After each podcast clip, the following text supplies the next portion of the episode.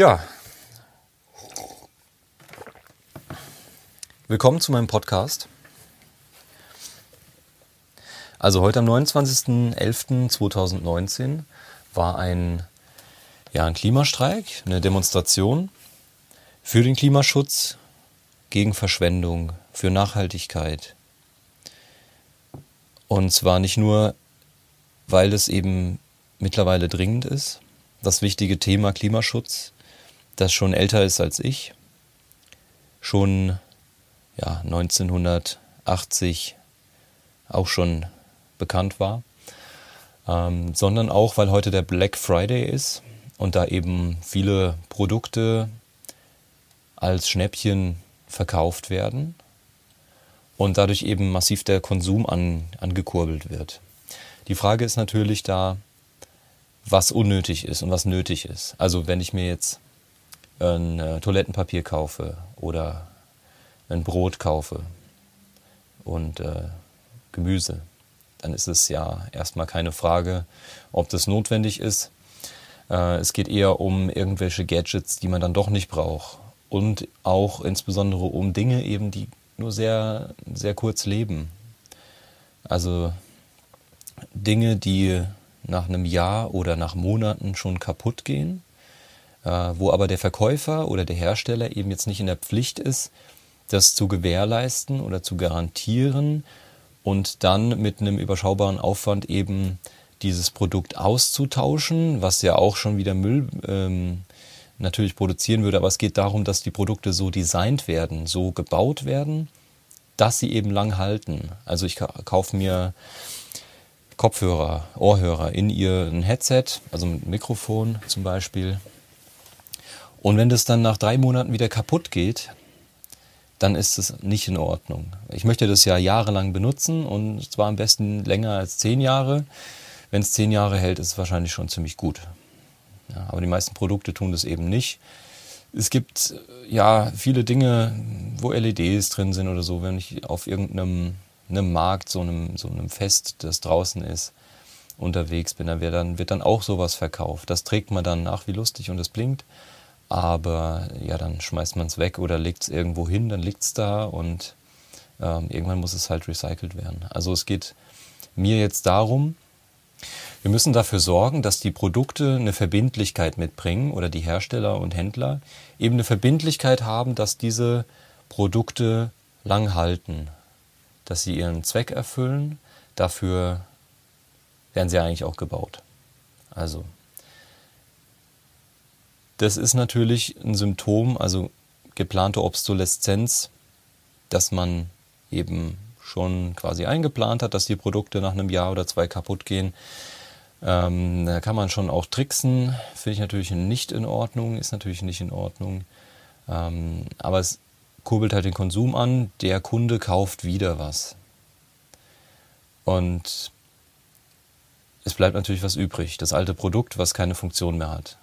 Und es hat vielleicht Ressourcen, aber es ist eben sehr, sehr wichtig, dass wir diese Produkte, dass wir bei dem Verkauf der Produkte nicht nur diese Verbindlichkeit haben, dass sie eben lang halten und nicht nur ein oder zwei Jahre. Ich kaufe mir keine Waschmaschine, um mir nach zwei Jahren eine neue Waschmaschine zu kaufen, ja. Ähm, sondern auch, dass die Entsorgung direkt mitbezahlt ist. Wenn ich die Entsorgung mitbezahlt habe, ja, dann macht es am besten eine ja, staatliche Stelle. Auf jeden Fall muss sichergestellt werden, dass eben die Entsorgung ordentlich passiert, dass es nicht, nicht der Müll exportiert wird oder eben das Recycling exportiert wird und dann eben ja, mit einer offenen Feuerstelle da die Teile aus der Platine gekloppt werden und sowas, ähm, dass dann Giftstoffe in das Wasser gerät, in die Erde, in die Luft, in die Lungen der Leute, die es machen, weil sie eben da nichts anderes haben. Das müssen wir verhindern. Also wir müssen auch eben die negativen Sachen mit einbeziehen. Also wir müssen das bezahlen, was wir eben verbrauchen. Und das heißt, dass wir eben das Recycling ordentlich machen. Und wir müssen alles ordentlich recyceln. Wenn ich eine Biogasanlage habe, ist es erstmal grundsätzlich in Ordnung. Gehen wir mal, ja, gehen wir mal zur Energie rüber. Also, wenn ich die Reste von irgendwelchen biologischen Sachen, vielleicht die Schalen oder was, wenn ich jetzt einen Biomüll habe oder wenn ich irgendwie die Hecke schneiden muss oder sowas, Rasen. Wenn ich das in der Biogasanlage in, Gas und dann Wärme und vielleicht auch Strom umsetzen kann, dann ist es in Ordnung. Aber wenn ich extra Pflanzen anbaue, um sie dann insbesondere auch mit einem fossilen Brennstoff betriebenen, also meistens dieselbetriebenen Traktor, vielleicht auch Benzin, dahin karre und vorher extra das Feld auch noch mit Monokulturen und Pestiziden am besten in Anführungszeichen bewirtschaftet habe, diese Pflanzen extra angebaut habe, dann ist es eben nicht in Ordnung und dann ist es auch alles nur nicht grün. Das ist dann nicht öko. Das ist auch ein Grund, warum ich kein, ähm, kein E10 tanke und beim Benzin bleibe, seitdem es E10 gibt. Da habe ich mich irgendwann am Anfang mal entschieden. Und äh, es hat sich nicht viel geändert. Es wird sogar aus anderen Ländern importiert, Soja auch. Also Raps wird ja hier insbesondere als Kraftstoff auch angebaut. Und ähm, ja, das ist eben Öl, was wir essen können. Das hat Omega-3, was für uns wichtig ist, auch Omega-6. Auf jeden Fall nützlich.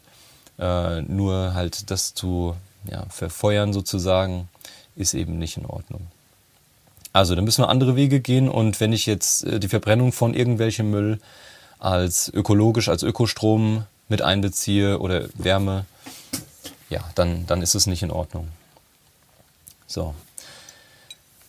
Weitere Energie. Wir fordern was. Wir wollen, dass die Umwelt geschützt wird, dass die Natur und das Klima eben geschützt werden. Und dafür ja, müssen wir eben im, im Einklang mit der Natur leben, wesentlich mehr als jetzt. Noch nicht mal direkt 100 Prozent, weil da sind wir so weit von entfernt.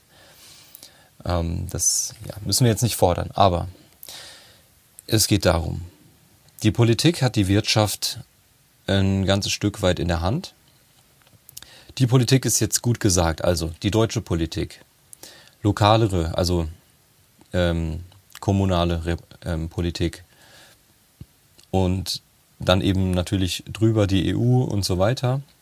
Internationale Abkommen, internationale Interaktionen. Das, das sind ja eben Teile der Politik und Menschen, die es betrifft. Und die haben eben diese Wirtschaft ein ganz schönes Stück weit in der Hand. Ein konkretes Beispiel. Wir kaufen so unglaublich viel aus China ein. In China werden Menschenrechte, ja, haben da einen sehr kleinen Stellenwert.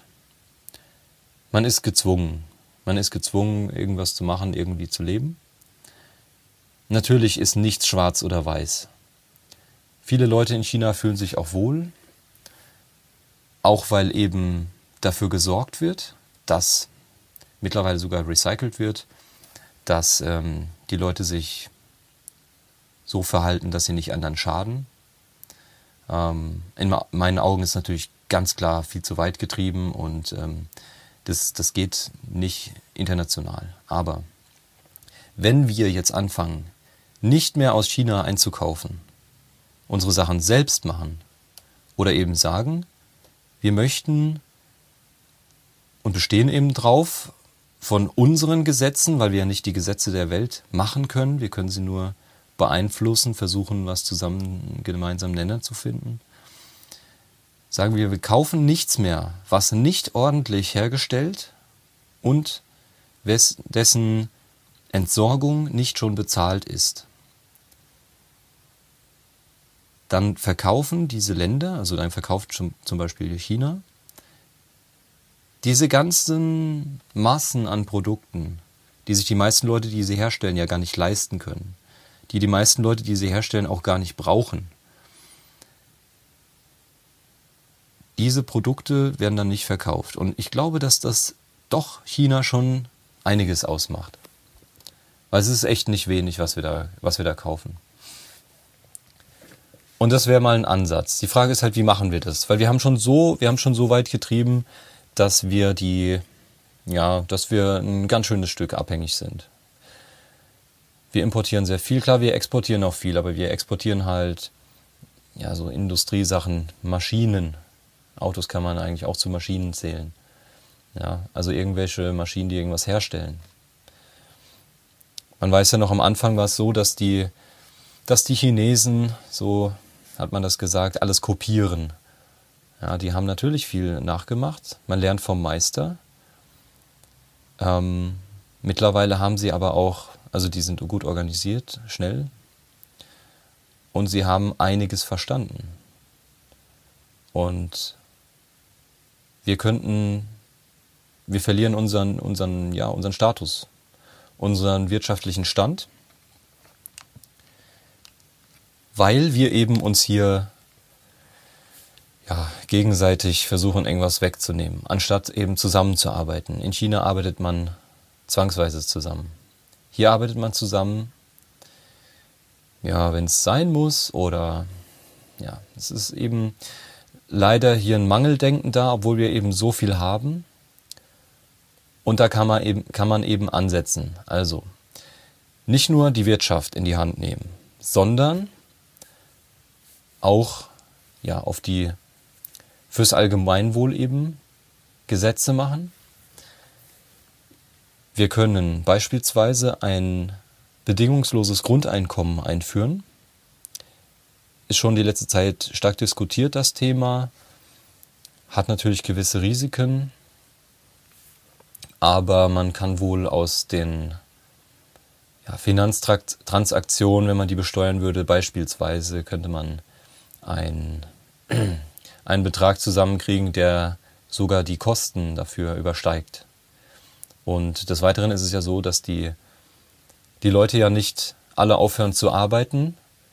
Schlechte Jobs werden gekündigt. Es ist ähm, eben ein Verhandlungsdruck von, von den potenziellen Mitarbeitern eben da. Die wollen vielleicht 26 Stunden die Woche arbeiten. Ja?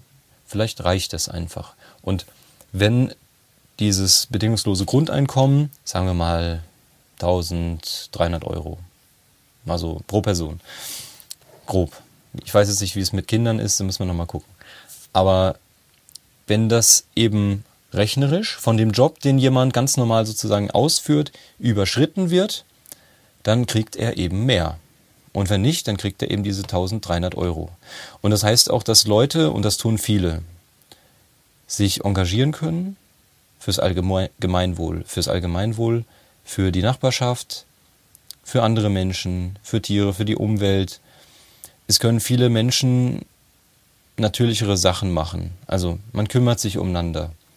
Man baut eben Lebensmittel an, baut Pflanzen an, hält Tiere vielleicht ordentlich. Ja, das wäre unsere schönere, bessere Gesellschaft. Und in dieser Gesellschaft brauche ich jetzt nicht noch 1000 Gadgets und 50 ähm, Sachen, die mir, die so lustig sind, vielleicht sogar auf Kosten anderer, weil ich eben kompensieren muss. Weil es mir eben nicht gut geht, dann brauche ich irgendwas. Also das ist mein Wunsch und eine Vorstellung, die ja ich gern umgesetzt hätte. So.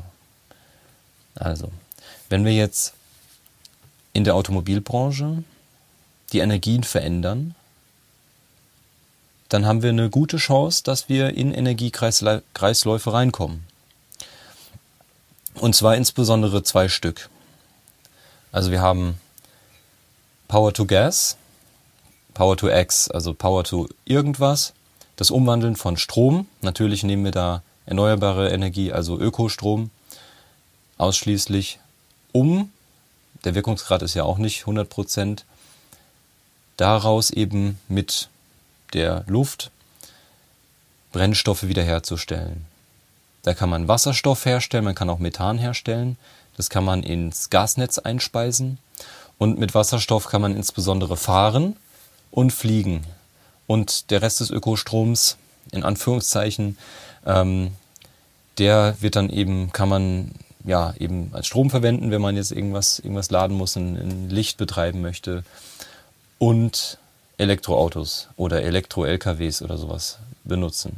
Und insbesondere Elektrofahrzeuge auf Schienen, weil die Schienen eben den großen Vorteil haben, dass wir die Energie nicht mitnehmen müssen. Wir haben die Energie, indem wir sie direkt abgreifen. Also wir haben zum Beispiel eine Oberleitung, irgendwas, wo wir halt den Strom abnehmen und den Strom wieder zurückspeisen.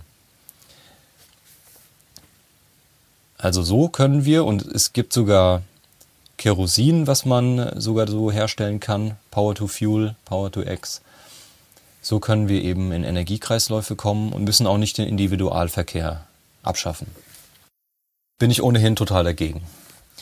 Also, ein Problem ist, dass die Kosten, die eben eigentlich anfallen, nicht alle bezahlt werden. Die Natur oder andere Menschen zahlen eben andere Kosten. Wenn ich jetzt in, in Deutschland, weil gefühlt die Steuern hoch sind, sehe ich auch so, Leute anfangen, schwarz zu arbeiten, irgendwas zu machen, ohne Steuern zu zahlen, Steuern zu hinterziehen. Oder auch, was ja zum Teil äh, oder zum großen Teil legal ist, eben in anderen Ländern dann ihre Sitze haben und so eben Steuern sparen.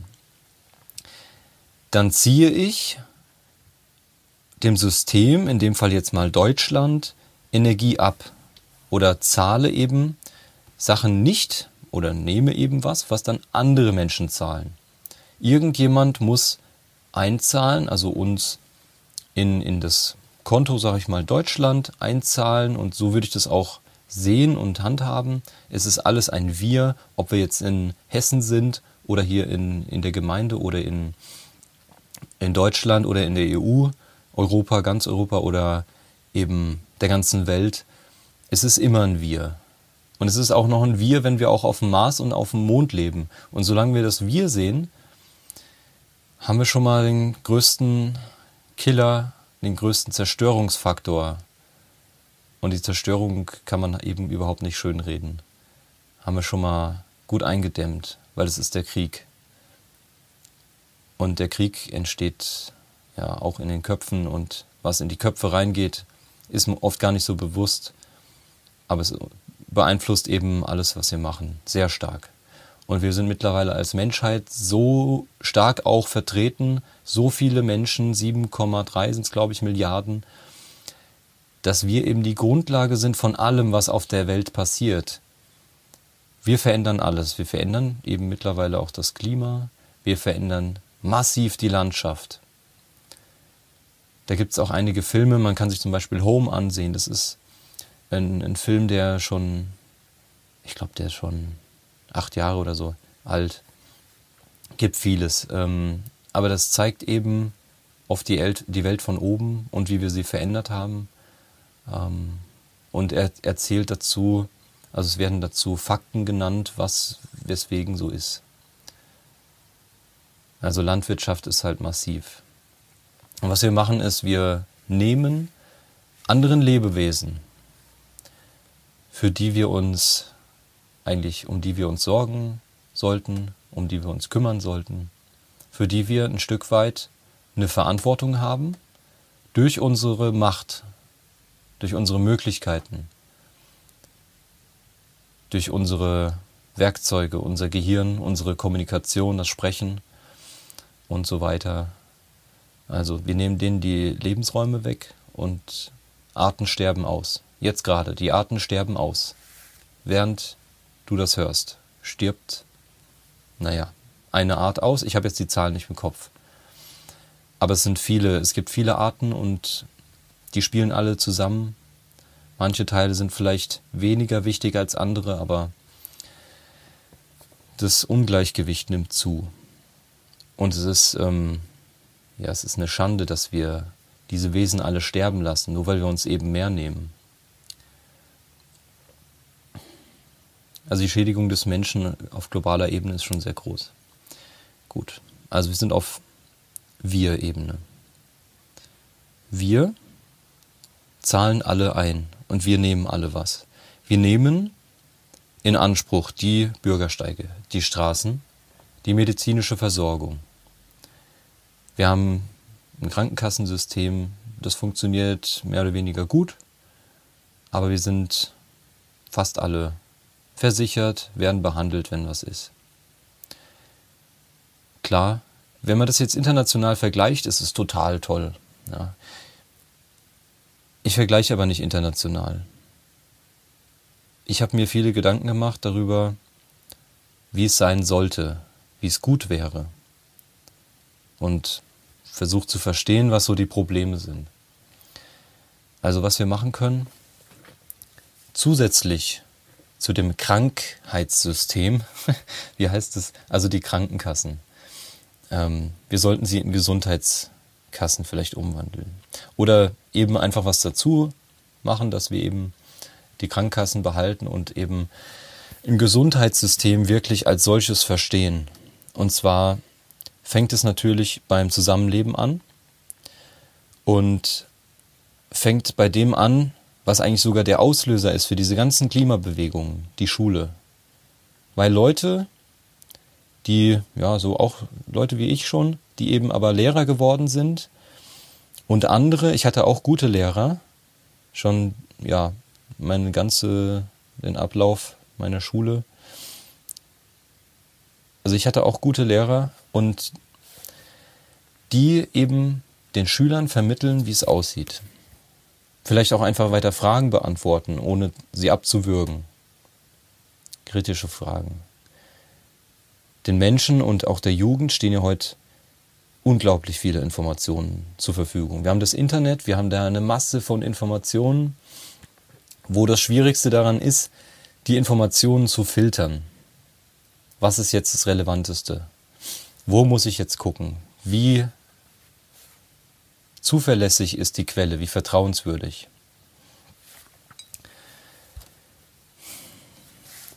Und bei dieser Bildung sollte man anfangen, nicht nur den Klimaschutz mit reinzunehmen, sondern eben wieder auf die wesentlichen Sachen zurückzukommen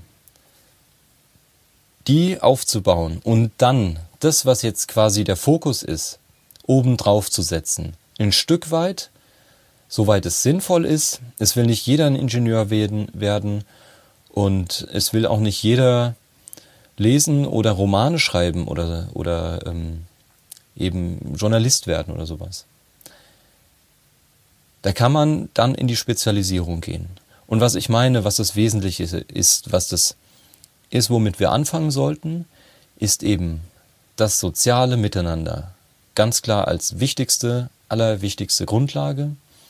Und damit zusammenhängen natürlich dann die Fähigkeiten, was zu lernen, wie ich mit anderen Menschen umgehen kann, wie ich mit ihnen kooperieren kann. Ähm, sicherlich auch, wie ich eben damit umgehen kann, wenn jetzt jemand nicht kooperiert, vielleicht bösartig ist.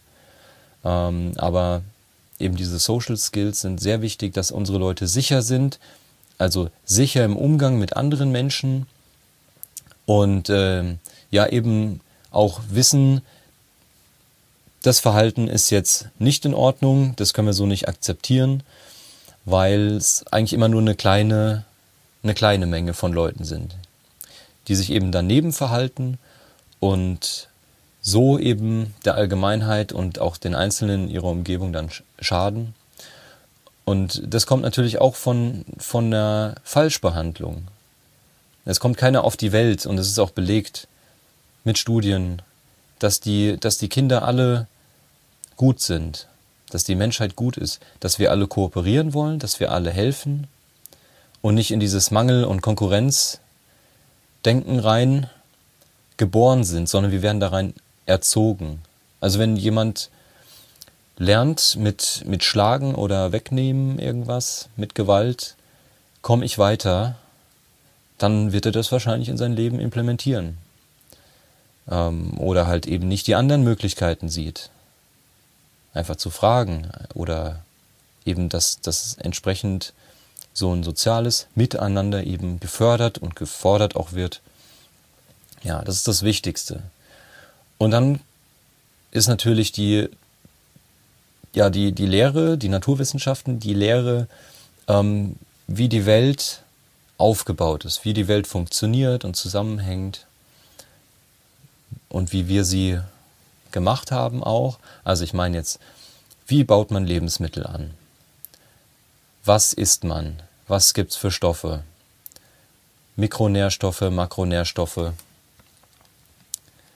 Also Eiweiß, Kohlenhydrate, Fette oder Öle auch. Dann äh, Vitamine und Mineralien. Das sind die wichtigsten Grundlagen. Was ist wo drin? Was wird wie angebaut? Was wächst vielleicht auch wo? Wir haben schon immer Bananen hier. Die werden eben importiert. Und äh, wenn man das mit ein paar Sachen macht, dann sehe ich das jetzt auch nicht als Problem an. Die Frage ist halt auch, wie viele Giftstoffe werden verwendet, werden in die Umwelt gesprüht. Was wird alles dadurch geschadet? Also, was wird alles dadurch geschädigt? Was, was ist, also, was ist der Schaden im Allgemeinen? Wie geht's weiter? Monokulturen ist kein ausgeglichenes System. Die Pflanzen können sich durchaus auch wehren, aber die sind eben nicht gesund, nicht im Gleichgewicht, haben nicht ihre Energie und brauchen deswegen eben Pestizide. Man muss die, das ist meine Einschätzung jetzt, man muss die, ähm, die, den Ertrag nicht auf 100% steigern, wenn die Pflanzen gesund sind. Dann kommen mit Abstand der größte Teil kommt durch. Also es ist, ähm, ja, es ist ein recht krankes System, was mit äh, Schäden eben einher, einhergeht. Und es ist auch der Boden, der geschädigt wird. Der Boden ist nicht dafür gemacht. Der Boden freut sich sozusagen nicht. Und der Boden ist jetzt äh, nichts Totes, sondern besteht aus unglaublich vielen Mikroorganismen. Da ist in, ich glaube, 10 Kubikzentimetern, ich weiß es jetzt nicht mehr genau, sind, ähm, glaube ich, auch 7 Milliarden, also so viele wie die Menschheit auf der Welt sind, sind da Mikroorganismen drin, die eben der Boden sind, mit dem Boden arbeiten, die immer wieder Stoffe umsetzen. Und wenn wir eben diesen umflügen und mit Gift, Gift besprühen, dann schaden wir dem Boden. Und das kann man auch Bodenerosion nennen. Und der erodiert insbesondere deswegen und natürlich auch, weil eben keine Wurzeln den Boden halten, wenn jetzt ein starker Regenschauer kommt. So, also Lebensmittel, die Ernährung, die Landwirtschaft, das sind wichtige Dinge, was es eben an Biodiversität gibt. Also Erdkunde, Biologie und dann natürlich auch ein Stück weit Physik. Und ähm, ja, in der Physik, da wird eben dann, kann man erklären, wie unsere Energie zum Beispiel erzeugt wird. Wie funktioniert ein Verbrennungsmotor, kann man machen. Ähm, ein Elektromotor, Elektriz Elektrizität und so weiter. Ja. So, also, das Bildungssystem haben wir jetzt. Ne, wir haben es noch nicht ganz. Also, wichtig ist, dass wir lernen, Probleme zu lösen oder eben ja, Lösungsansätze zu entwickeln, etwas zu verbessern, ein gewisses Sparsamkeitsdenken haben, dass wir nichts verschwenden, sondern dass wir wissen, was brauchen wir, was kostet es jetzt alles und äh, was wird dadurch beeinflusst, was ist der Effekt. Dieses, das ist alles, das ist alles verloren gegangen. Und das ist eben auch beim, beim Fleischkonsum, da komme ich ja nochmal drauf, ist es auch so. Also, wir müssen aufhören, uns Dinge merken zu müssen in der Schule und anfangen, Dinge zu verstehen, langfristig, nicht nur mal kurz und ja, das ist eben das Merken, einfach dann wieder auskotzen, vergessen. Das bringt uns nicht weiter, das bringt uns nichts. Klar ist es irgendwo wichtig, sich was zu merken, aber wir merken uns schon die Dinge, die wichtig sind. Und was mir auch oft gefehlt hat in der Schule, obwohl ich gute Lehrer hatte, ist ein Warum. Ich hatte nicht nur gute Lehrer. Es ist, warum lerne ich das jetzt? Was ist die Auswirkung? Was, was soll ich da jetzt mitmachen? Vielleicht, ähm, ja, interessiert es mich noch gar nicht, weil ich noch gar nicht so weit bin. Bei mir war es in der Politik und Wirtschaft so. Ich wusste überhaupt nicht, was da jetzt für mich relevant ist. Warum soll ich das denn jetzt lernen? Das ist so kompliziert und so weiter. Aber wenn wir eben verstanden haben, dass wir da später voll drin leben und das Steuersystem wichtig ist, wie, wie unsere Politik aufgebaut wird, was gibt es für Systeme und so weiter. Ähm, und auch was ist in der Geschichte passiert, weil der Menschheit passiert es leider immer wieder, dass sie die Geschichte vergisst und die sich dann wiederholt und das ist im Kleinen wie im Großen so. Wenn ich irgendwas habe, was mir das Leben als Aufgabe hinstellt und ich schiebe es weg, ich sage, nein, ich beschäftige mich damit nicht. Ich möchte diese Aufgabe nicht erledigen. Ich will das nicht, ich kann das nicht. Dann bleibt diese Aufgabe so lange da und kommt so lange eben wieder, bis ich diese Aufgabe gelöst habe, bis ich die Sache gemacht habe und mich damit beschäftigt habe. Und das ist in der Geschichte eben auch so. Also, wenn jetzt das große Ganze in der Schule auch mit transportiert wird, und wir eben auch vielleicht mehr Projekte machen und dann alle dabei sind und die Schüler nicht unterdrückt werden von anderen Schülern beispielsweise oder eben schlecht gemacht werden dadurch, dass sie halt vielleicht nur eine 4 haben. Vielleicht kann man diese Bewertung ja wegnehmen, vielleicht kann man diese Bewertung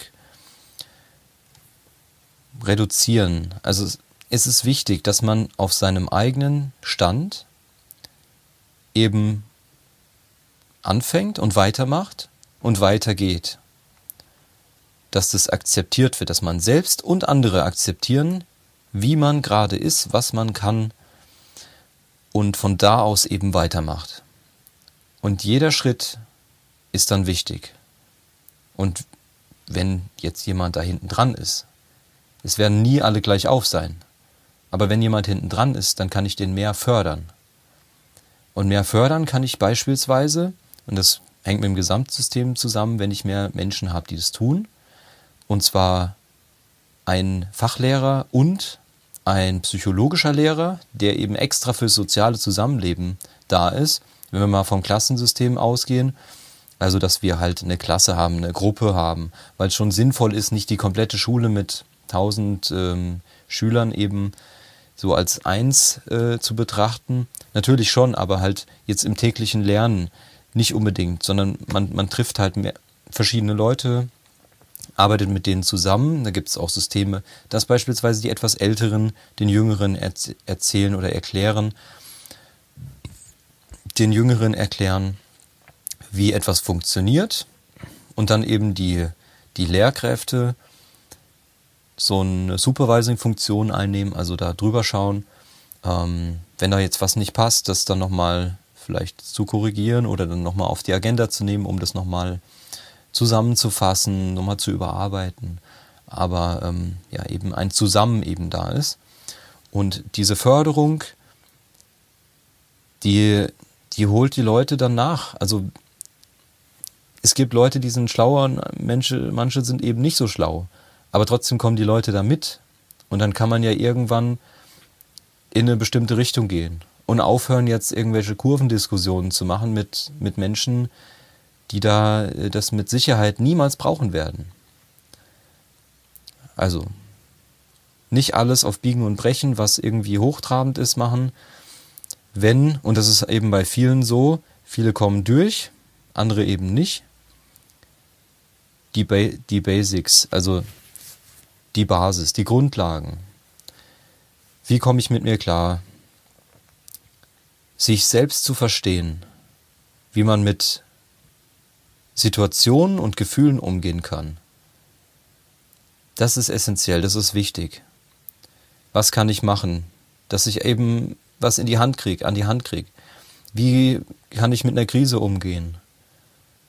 Was kann ich machen, wenn ich traurig bin? Oder wie, wie führe ich mein Leben, dass ich eben glücklich bin? Vielleicht, dass man mal Sport macht, dass man sich gesund ernährt. Muss sich ja nicht jeder komplett gesund ernähren. Es kommt sehr, sehr viel durch den Geist eben. Und ähm, ja, passt. Gut. Also das Bildungssystem haben wir. Die Automobilbranche, die Energie, der Transport haben wir zum Teil auch.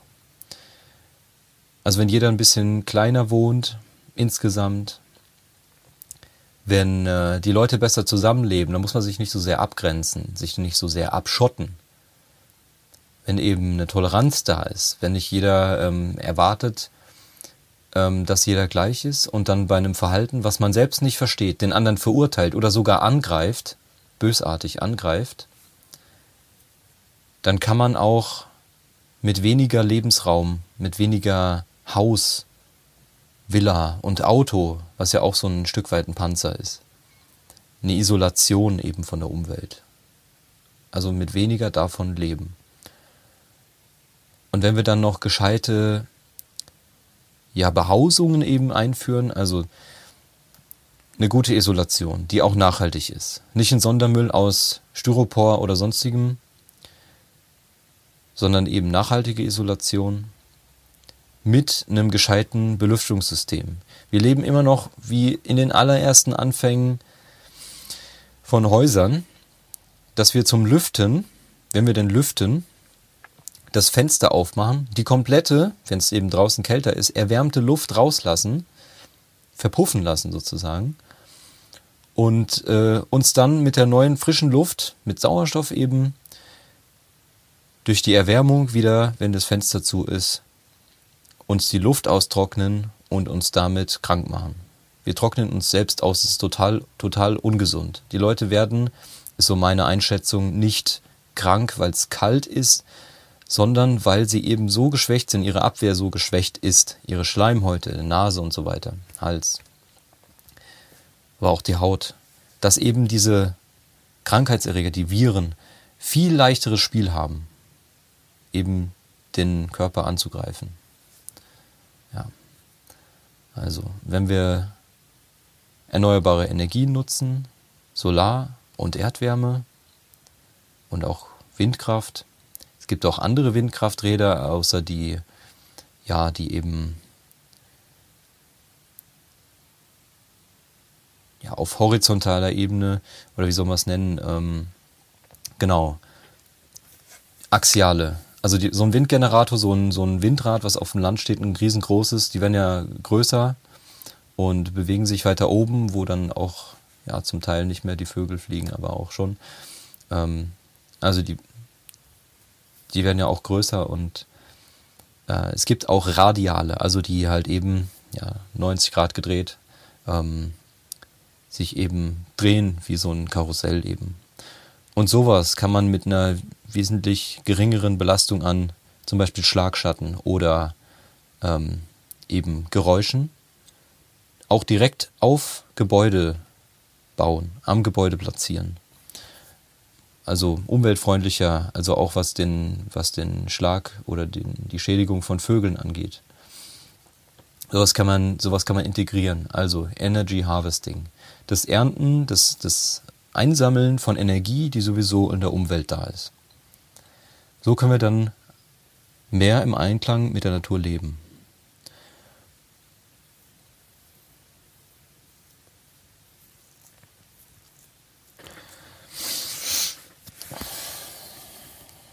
Und ich möchte jetzt einmal kurz auf, auf das Schienensystem eingehen. Ich werde es nochmal ein bisschen genauer erklären in einem anderen Podcast, aber die Bahn, die Deutsche Bahn, ist keine Alternative zum Auto. Klar kann man sich das wünschen. Das ist ähm, natürlich ja so erstmal umweltfreundlicher, wenn ich insbesondere mit Ökostrom mit der Bahn fahre anstatt mit fossilen Brennstoffen vielleicht 1,5 Tonnen durch die Gegend zu bewegen und dann auch noch die komplette Energie, die ich zur Beschleunigung aufgewendet habe. Windwiderstand ist natürlich ein großer Punkt, aber die dann wieder zu verheizen, indem ich eben sie wegbremse. Sie ist dann wirklich weg. Das ist halt der Vorteil von Hybriden, Hybridfahrzeugen und Elektrofahrzeugen, die können natürlich auch nicht 100% äh, Wirkungsgrad, sondern mit einem Verlust diese Energie des Bremsens eben wieder zurückspeisen. Ja, so.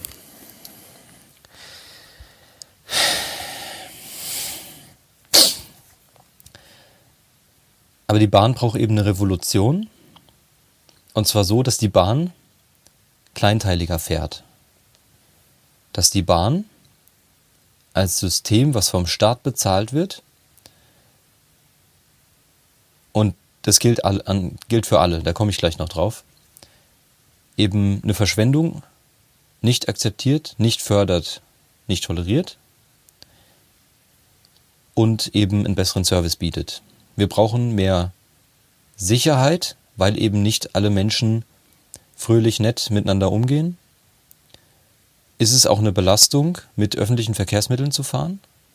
Deswegen lassen das eben viele, die sich leisten können, fahren lieber mit dem Auto. Und natürlich eben, weil ja, das Verbrennen der fossilen Stoffe eben nicht so, ja, dieser Schaden nicht bezahlt wird, es günstiger oft, oft, oft ist.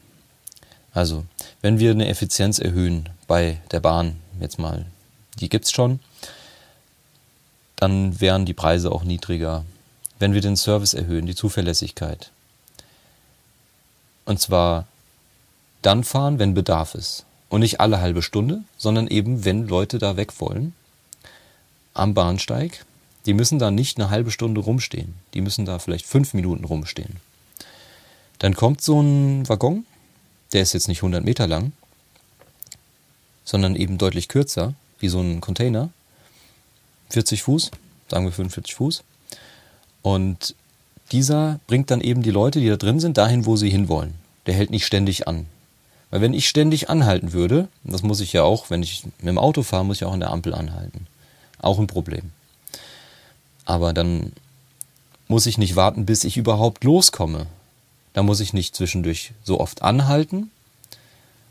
Und ja, komme eben, eben an, wo ich bin. Und wenn ich dann noch eine gewisse Sicherheit habe, dass ich mich nicht jetzt ähm, mit totalen Konflikten beschäftigen muss, obwohl ich eigentlich nur irgendwo hin will, jemanden besuchen, irgendwo was arbeiten, irgendwas, ja, dann kann ich auch mit der Bahn fahren.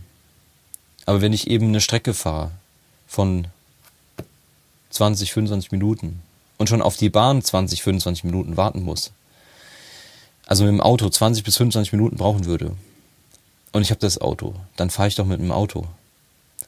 Also da müssen wir direkt, da müssen wir definitiv dran, dran arbeiten und wir müssen definitiv daran arbeiten. Und ein wichtiger Punkt eben ist, also gerade in unserer heutigen Zeit, ist, genau wie der Name schon sagt, die Zeit. Wir können und oder wollen uns es nicht leisten, Ewigkeiten ja, im Verkehr zu verbringen.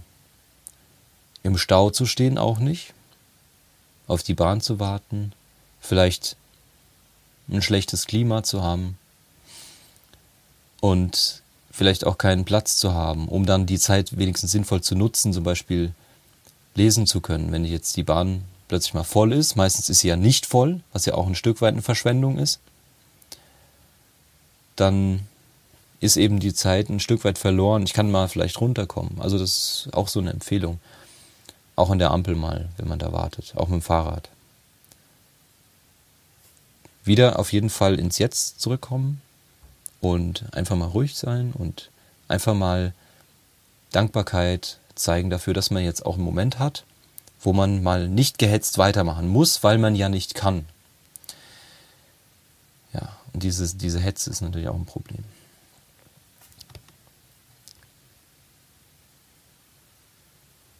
Aber was ich eben insgesamt damit sagen will, ist, wir können es anders machen.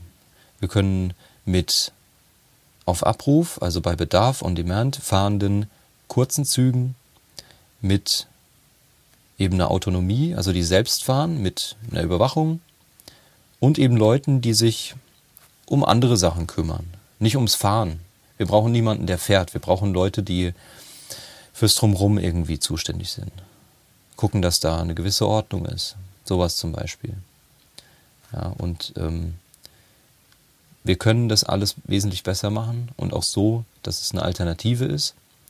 Und insgesamt soll mit diesem neuen, mit dieser Revolution des Schienenverkehrs eben auch ein großes Klimaproblem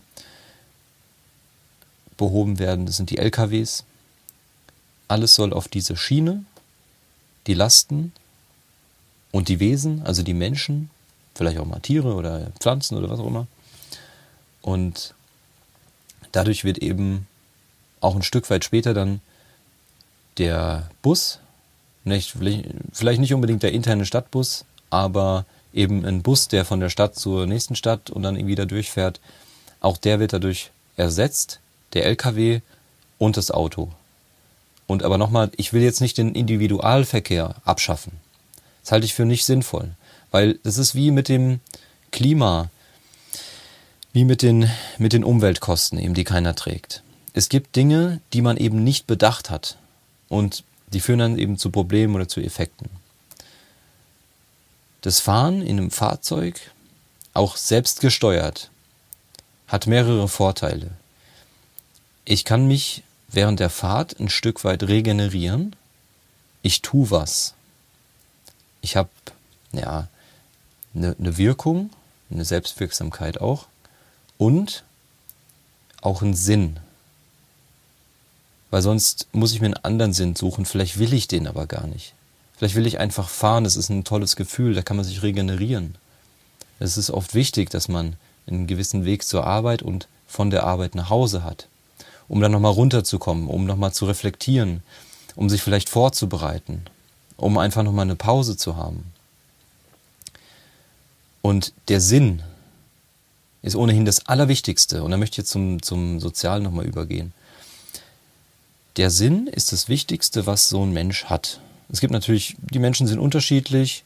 Manche sind, insbesondere durch die Erziehung eben, eher egoistisch und andere sind eher, naja, altruistisch. Also selbst, ähm, selbstlos ist eigentlich keiner. Und das muss auch überhaupt keiner sein, ja. Also wenn ich jemandem helfe, dann habe ich ein gutes Gefühl. Und das ist vielleicht sogar mehr, also es ist oft mehr, als ich eigentlich gegeben habe, dieses gute Gefühl. Die Menschen brauchen eine, eine Aufgabe, müssen sich wichtig fühlen und sozial eingebunden. Das ist wichtig. Es ist essentiell.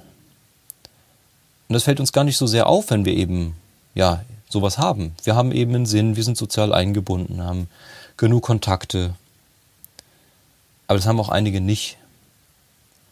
Ja, die bemerken wir erstmal eher nicht. Aber manchmal äh, bemerken wir sie dann doch. Und vielleicht verstehen wir es dann gar nicht. Warum sich wieder jemand vor den Zug geworfen hat. Beispielsweise. Also der Sinn ist das Wichtigste. Und diesen Sinn gilt es zu erfüllen. Deswegen, ich habe mich auch immer gefragt, warum spricht die Politik, Frau Merkel spricht von Beschäftigung, das ist das Wichtigste. Arbeitsplätze. Also, ich sehe das gar nicht so. Wir brauchen nicht die Arbeitsplätze, um unser Geld zu verdienen. Unbedingt, auch wenn der Arbeitsplatz an sich unnötig ist, weil, da komme ich jetzt auch gleich drauf, die Verwaltung aufgebläht wird. Also Parkinsons Gesetz ist da ein Stichwort.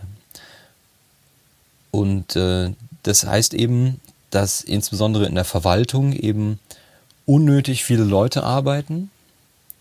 Arbeit, die eben durch das ja, Kommunizieren und, und ja, Abwägen von verschiedenen Faktoren, was die anderen Menschen angeht, eben einige Leute nur deswegen da arbeiten. Und eigentlich die, Leu die Sachen, die drei, vielleicht fünf Leute machen, von einer Person auch ja, gemacht werden könnten. Also wenn wir diese Ineffizienz wegnehmen und zu mehr sinnvollen Dingen gehen, das Soziale ist natürlich auch sinnvoll, aber das, das, ich halte das für sehr, sehr wichtig. Das ist auf jeden Fall erstrebenswert. Und das können wir mit dem, so, das können wir mit dem bedingungslosen Grundeinkommen kombinieren. Wenn wir ein bedingungsloses Grundeinkommen haben, dann haben wir weniger Leute, die leiden, die Probleme haben. Und Leute, die leiden und Probleme haben, machen sehr, sehr wahrscheinlich weitere Probleme für die Allgemeinheit. Also es ist auch wesentlich, wesentlich zu kurz gedacht, wenn man eben egoistisch vorgeht und sagt, ja, ähm, wir müssen selber gucken, ähm, ich verdiene mein Geld. Ne? Es ist einfach zu kurz gedacht, weil alles miteinander zusammenhängt. Wenn ich jemanden habe, der in der Fußgängerzone rumpöbelt, besoffen ist, weil er nicht weiter, weil er nicht anders kann, nicht weiter weiß, nichts an der Hand hat, wie er jetzt seine Situation löst und auch keine Mittel hat, um seine Situation zu verbessern und auch eine mangelhafte, vielleicht sogar gar keine Unterstützung hat, wie er eben aus zum Beispiel seiner Sucht oder eben irgendwelchen Problemen rauskommt. Dann das ist es klar. Also wenn man mal drüber nachdenkt, es geht uns allen am besten, wenn es uns allen gut geht und nicht, wenn es nur ein paar gut geht. Ja.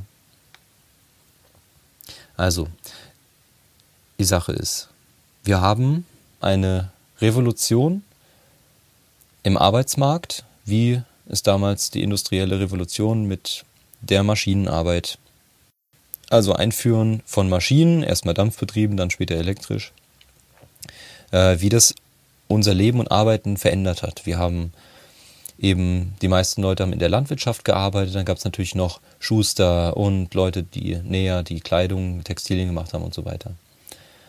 Und äh, dann wurden halt eben viele für das Fließband kam dann später, also für das Arbeiten an Maschinen und dann eben am Fließband eingestellt, um dann eben schneller und auch effizienter Dinge herstellen zu können.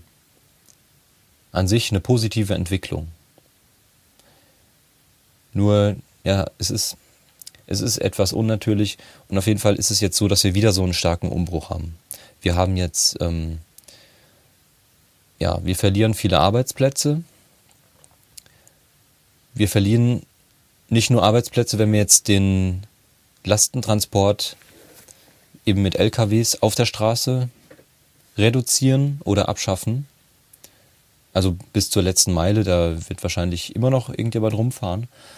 Aber äh, wir werden da massive Arbeitslosigkeit erfahren. Und wir haben jetzt sowieso schon da eine Veränderung, dass Leute, die jetzt in Deutschland Lkw-Fahrer sind, auch zum Teil keinen Job haben. Ich weiß da keine Zahlen. Aber es ist so, dass eben diese Speditionen, Logistikfirmen eben die Arbeitsplätze, die optimieren natürlich. Ne? Also es gibt Leute, die aus Polen sind, die LKWs fahren, wie auch die Handwerker hier sehr oft aus Polen sind, beispielsweise, weil die eben für weniger Geld arbeiten und die arbeiten, was ich gesehen habe, gut. Ja, hier macht es wohl keiner so für. Also, wenn die wieder zurückfahren, haben sie da drüben halt ein günstigeres Leben. Deswegen lohnt sich das halt.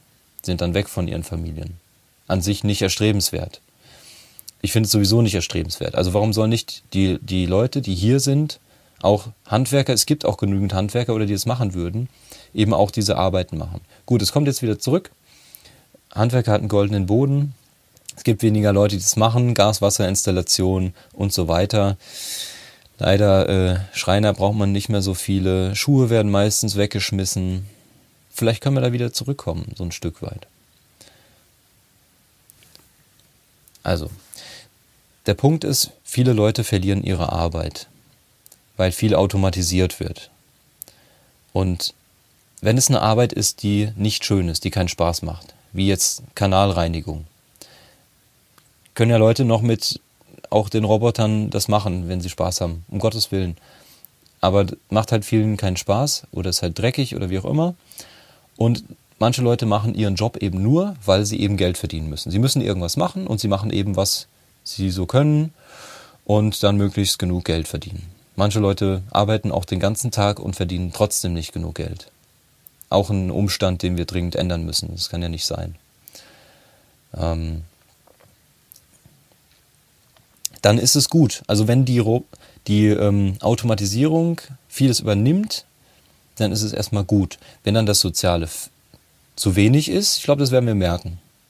Wenn zum Beispiel der nette Umgang mit der Kassiererin oder dem Kassierer eben nicht mehr, nicht mehr da ist, vielleicht fehlt er dann.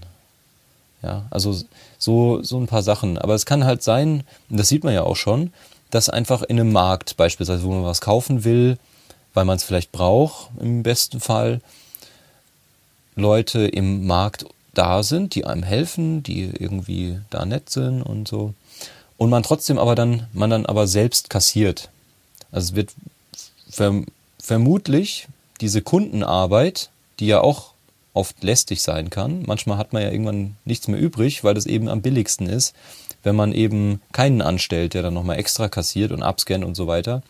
Äh, die wird hoffentlich auch einfacher, dass man eben ja da nicht, ähm, ja, um nur etwas zu kaufen, dann nochmal stundenlange Verwaltungsarbeit macht. Also man muss meistens Sachen einscannen. Okay, gut, kommen wir davon weg. Also Arbeitsplätze fallen weg.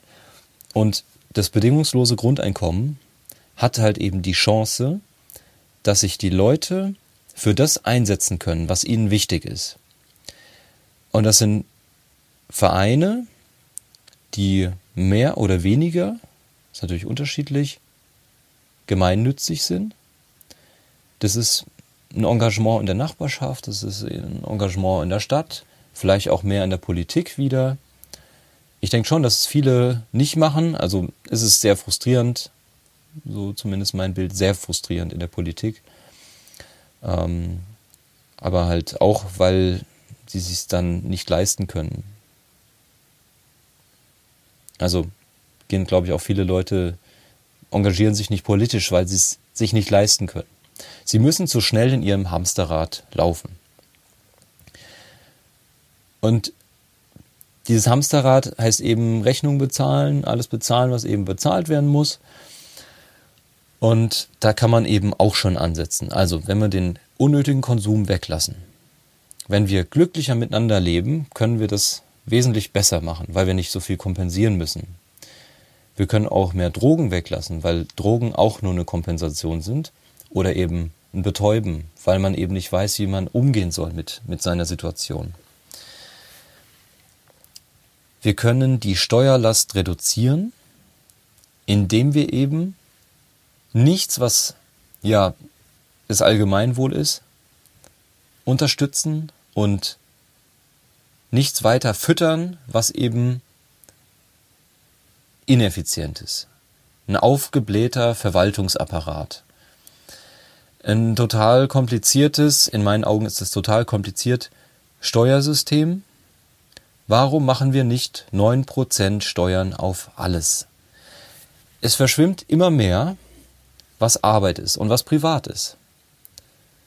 Also es macht in meinen Augen wenig Sinn, da so krass zu unterscheiden. Klar ist da eine gewisse gute Regelung. Es gibt halt 7% für, für Lebensmittel, die eben wichtig sind und was eben nicht sowas ist, hat eben 19%.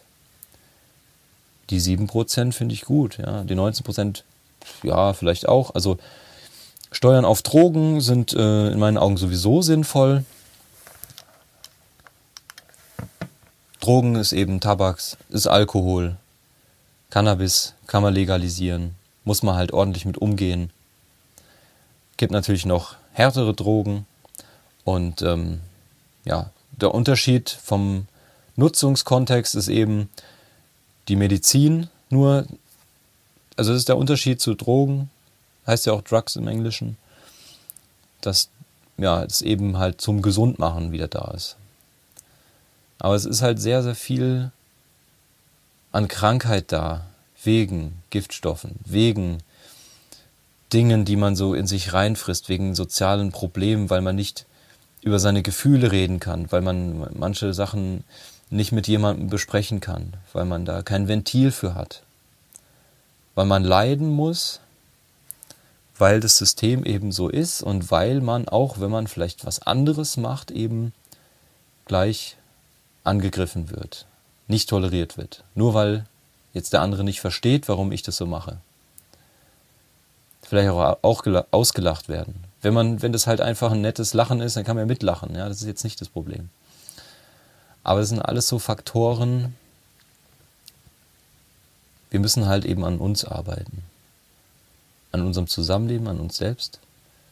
Und die Leute, die ich jetzt hier erreiche, sind wahrscheinlich die, die es am wenigsten brauchen. Aber ich habe halt die Hoffnung, dass, dass ihr das alle raustragt. Dass ihr darüber redet, dass ihr euch bei euch auch selbst anfangt und auch als gutes Beispiel vorangeht. Und dass ihr nicht alleine seid, sondern dass ihr zusammen mit anderen das tut, dass ihr euch vernetzt, dass ihr wisst, ihr habt da noch jemanden. Weil wir zusammen eben stark sind. Und es ist wirklich so, also die Leute, die Bevölkerung, das Volk hat eben die Macht. Wir haben sie an sich. Wir können die Politik komplett ersetzen. Und es kommt auch schon dem nahe, was ich so als sinnvoll ansehe. Weil wer macht denn da noch Politik? Sarah Wagenknecht ist zum Beispiel äh, zurückgetreten ähm, oder hört jetzt da auf in der Bundesregierung. An der Spitze der Linken, nur als Beispiel, als, als von mir als konkretestes Beispiel, als wichtig, das ist der wichtigste Punkt oder die, die Politikerin, die ich da so am meisten geachtet habe eben.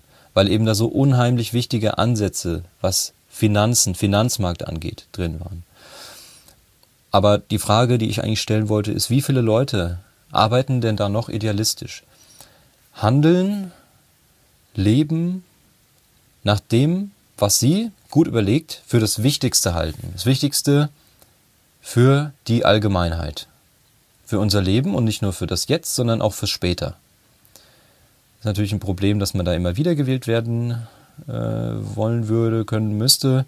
Und es ist auch, es zeigt auch, wie wir als Volk drauf sind, ein Stück weit. Weil wir es ja irgendwie akzeptieren, diese endlosen, maßlosen Lügen, ich halte es für überhaupt nicht übertrieben, diese Formulierung, die die Politik immer wieder eben uns erzählt und dann halt, ja, eben nach dem, was sie erzählt hat, was ganz anderes wieder macht. Es zeigt halt auch, noch eins, wir sind, wir wollen eben, wir sehen vieles nicht ein, wir wollen manches nicht akzeptieren. Wir wollen vieles nicht wahrhaben. Manches glauben wir erst, wenn wir es sehen in Bild und vielleicht auch in Ton, vielleicht auch ein Bewegtbild. Wie mit der Massentierhaltung ist auch sowas. Und deswegen, ähm, ja, viele sehen halt, haben Konkurrenzdenken. Wir haben nicht genug. Wir haben so unglaublich viel. Und wir müssen ja auch nicht von uns hier, wo wir jetzt auch mal, wo, wo, wo du dich auch immer siehst, ja, müssen wir auch nicht alles an alle abgeben, wenn wir aufhören, von anderen anderswo Werte abzuziehen. Irgendwelche Firmen aus Europa, den USA, was auch immer, die irgendwo, zum Beispiel in Afrika, dann eben das Land ausbeuten oder die Leute ausbeuten oder in Indien oder früher in China Jetzt äh, sourced ja China nach Indien aus, habe ich gehört. Also es geht immer weiter und Afrika ist sozusagen der letzte Kontinent, der so wirtschaftlich nachzieht und laut dieser Prognose eines Statistikers äh, aus den USA oder Kanada, glaube ich, der das auch sehr schön grafisch veranschaulicht hat, dass wir so ungefähr 12 Milliarden Menschen werden und dass wir dieses Peak Child, also dass wir nicht noch mehr Leute auf die Welt bringen werden, schon erreicht haben und nur dadurch, dadurch dass wir eben älter werden, noch in der Gesamtanzahl an Menschen eben mehr werden. Ähm, der hat das schön gesagt, dass wir vier, vier Milliarden Leute dann, also die Afrikaner eben der Kontinent auf vier Milliarden wahrscheinlich anwachsen wird. Und wie es auch in Indien schon ist, und da setzen sich auch Leute für ein, wird es auch in Afrika sein, dass wir da die Leute unterstützen können, dass wir als Erde, als Planet, als in unserem Sonnensystem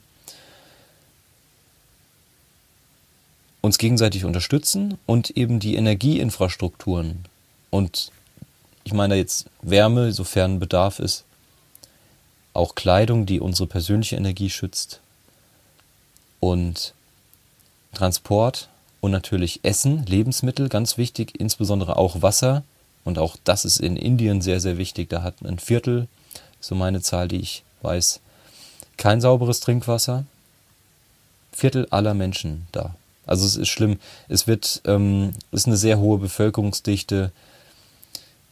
Es werden Gewässer verschmutzt mit Chemikalien, die sogar dann auch getrunken werden, also das Wasser aus den Lebensmitteln oder halt für andere Sachen verwendet werden, zum Anbau von, von Lebensmitteln. Die haben zum Teil halt gar keine andere Möglichkeit. Aber die werden total vergiftet. Ja, es ist schwierig. Also Korruption ist auch ein, schwierig, ein, ein schwieriges Problem, wo man ansetzen kann. Und alles steht oder fällt eben in Korruption und, und äh, Bekriegen oder Konkurrenzdenken. Mit diesem Gedanken, mit dieser Einstellung, dem Denken, wir haben zu wenig, wir müssen gucken, dass die anderen uns nicht unsere Sachen wegnehmen. Ich denke, wir haben genug. Ich finde es auch schwierig, etwas beängstigend, dass wir so viele Menschen auf dieser Welt sind. Mir ist es schon in Deutschland zu voll. Gut, im Frankfurter Raum. Ja, also ich bin jetzt hier im Frankfurter Einzugsgebiet am Main und ähm, da ist es ja mir viel zu voll.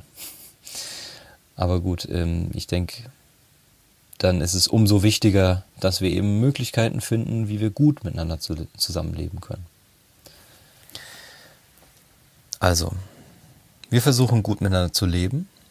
Wir versuchen nichts zu verschwenden in Verwaltungssystemen, in irgendwelchen Systemen, die zum Beispiel die Bahn sind. Als einzelne Person wir versuchen nicht anderen zu schaden. Und äh, ja, da würde ich direkt übergehen zum Thema Tiere essen oder Tierprodukte. Wir halten eine unglaublich krasse Zahl an Tieren allein in Deutschland unter unglaublich schlechten Bedingungen. Vor allem auch Tiere. Hühnchen haben auch eine Intelligenz, ein Sozialleben. Aber ich meine jetzt noch mehr Schweine und Rinder, Tiere, die uns sehr ähnlich sind, sehr sozial sind, auch sensibel sind und Fähigkeiten haben. Schweine können rechnen. Ja, die können rechnen. Und auch andere Tiere. Also wir müssen endlich mal aufhören, uns da so rauszunehmen. Der Mensch ist auch ein Tier. Wir sind ein Menschenaffe, sehr verwandt mit dem Schimpansen, auch mit dem Gorilla und den anderen, also der Orang-Utan, auch äh, ja, eine bedrohte Art, bedroht. Elefanten sind sozial und, und sensibel und intelligent. Also es, wenn man das alles nicht weiß, dann kann ich schon irgendwo nachvollziehen, dass man, dass man das nicht so schätzt und dass man dann diese, diese Lebewesen nicht so liebt und eben, ja, man, man schadet ihnen halt eben mit dem, wie wir mit ihnen umgehen. Aber ich verstehe halt nicht, also es ist eine Ausflucht, es ist ein Abgeben der eigenen Verantwortung. Wenn man nicht hinschauen will, wie wir mit den Tieren umgehen, das als Grundlage, ganz klar. Also man muss hinschauen und nicht sofort den Gedanken wegdrücken, ah, wenn ich jetzt mich damit beschäftige, dann esse ich ja gar kein Fleisch mehr. Es gibt Lösungen. Tomorrow ist so ein Film, die Welt ist voller Lösungen, fand ich sehr gut. Ist ein Teil. Und da sieht man, also es engagieren sich immer Leute. Es gibt Ideen, es gibt Möglichkeiten. Nur ist halt schwierig, ist es schwer gemacht, auch durch ja, Deklarationen von Land, durch auch ja, Bürokratie. Es ist schwierig. Ich habe eine Firma gegründet und eine Kapitalgesellschaft. und ähm, ich möchte das möglichst nachhaltig und fair gestalten. Das mache ich auch. Ähm, aber es ist unheimlich schwierig, die ganzen Anforderungen zu erfüllen. Für mich so als normalen Mensch, der sogar studiert hat, ich habe jetzt nicht Wirtschaft studiert, aber ich bin jetzt ja nicht der Blödeste. Ich bin jetzt ähm, nicht der Hochleistungsmensch, der alles sofort versteht, immer Hochleistung bringt. Es muss auch nicht sein und es ist, sind auch die wenigsten. Aber es ist ähm, halt wirklich schwierig. Es sind so viele Sachen. Es gibt Leute, die wollen irgendwas machen und kriegen dann damit eben massiv Steine in den Weg gelegt. Vielleicht steht irgendwas irgendwo. Aber ich muss doch einfach eine ganz einfache Auflistung haben. Eine super übersichtliche Darstellung. Was ist jetzt alles Pflicht? Was muss ich einhalten, vielleicht auch mal mit Symbolen und nicht immer alles irgendwie beschrieben in einem unheimlich langen Text. Was muss ich einhalten, wenn ich irgendwas machen will? Wenn ich zum Beispiel Lebensmittel verkaufen will. Wenn ich irgendwas produzieren will, muss ich ja auch irgendwelche Richtlinien einhalten. Ich muss bei irgendwas vielleicht angemeldet sein, vielleicht eine Versicherung haben, Berufsgenossenschaft. Dann muss ich eine Buchhaltung haben. Und das ist halt ist halt schwierig. Also, das würde ich gerne vereinfachen. Dass wir besser wieder zusammenleben können und auf das uns konzentrieren können, um was es eigentlich geht. Dadurch, dass wir ja eben als Wesen auf dieser Erde uns um uns gegenseitig kümmern. Und auch um unsere Erde. Um den Boden, die Erde, um die Luft, um das Wasser, um die Pflanzen, Tiere, andere Lebewesen. Ja. Gut. Also, es ging um die Tierhaltung. Die Tierhaltung ist miserabel, Tierhaltung ist ein großes Problem und nicht nur, weil wenig Platz ist, sondern wegen unnatürliches, unnatürlichem Futtermittel, wegen einer Klimaschädigung durch eine schlechte Effizienz, durch einen weiten Transport aus, ja zum Beispiel Südamerika, um Soja eben als Kraftfutter, was ja viel Eiweiß hat, an unser Vieh zu verfüttern, um das maximale Wachstum eben rauszuholen. Die Tiere leben so zusammen, dass sie krank werden, dass Medikamente benötigt werden, dass Antibiotika verwendet wird, in der Regel nicht als Ausnahme, wo es eigentlich so irgendwo steht.